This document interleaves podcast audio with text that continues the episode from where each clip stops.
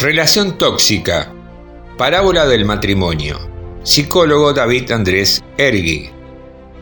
Cuenta una vieja leyenda de los indios Sioux que una vez llegaron hasta la tienda del viejo brujo de la tribu, tomado de la mano Toro Bravo, el más valiente y honorable de los jóvenes guerreros, y Nube Alta, la hija del cacique y una de las más hermosas mujeres de la tribu.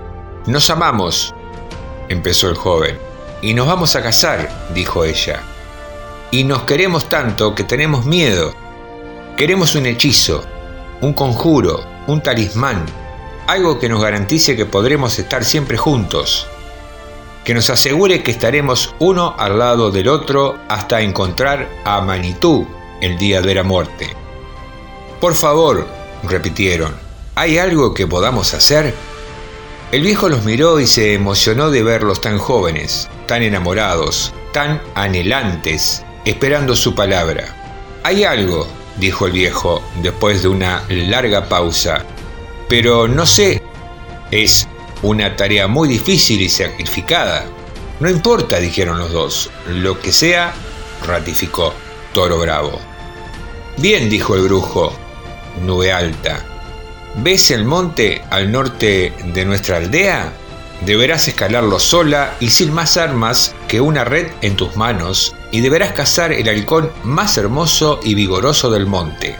Si lo atrapas, deberás traerlo aquí con vida el tercer día después de la luna llena. ¿Comprendiste? La joven asintió en silencio.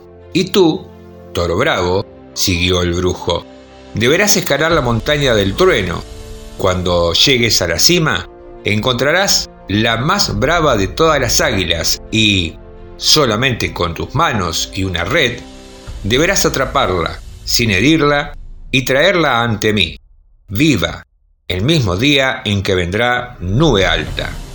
Salgan ahora. Los jóvenes se miraron con ternura y después de una fugaz sonrisa salieron a cumplir la misión encomendada. Ella hacia el norte, él el sur, el día establecido frente a la tienda del brujo, los dos jóvenes esperaban con sendas bolsas de tela que contenían las aves solicitadas. El viejo les pidió que con mucho cuidado las sacaran de la bolsa, los jóvenes lo hicieron y expusieron ante la aprobación del viejo las aves cazadas. Eran verdaderamente hermosos ejemplares.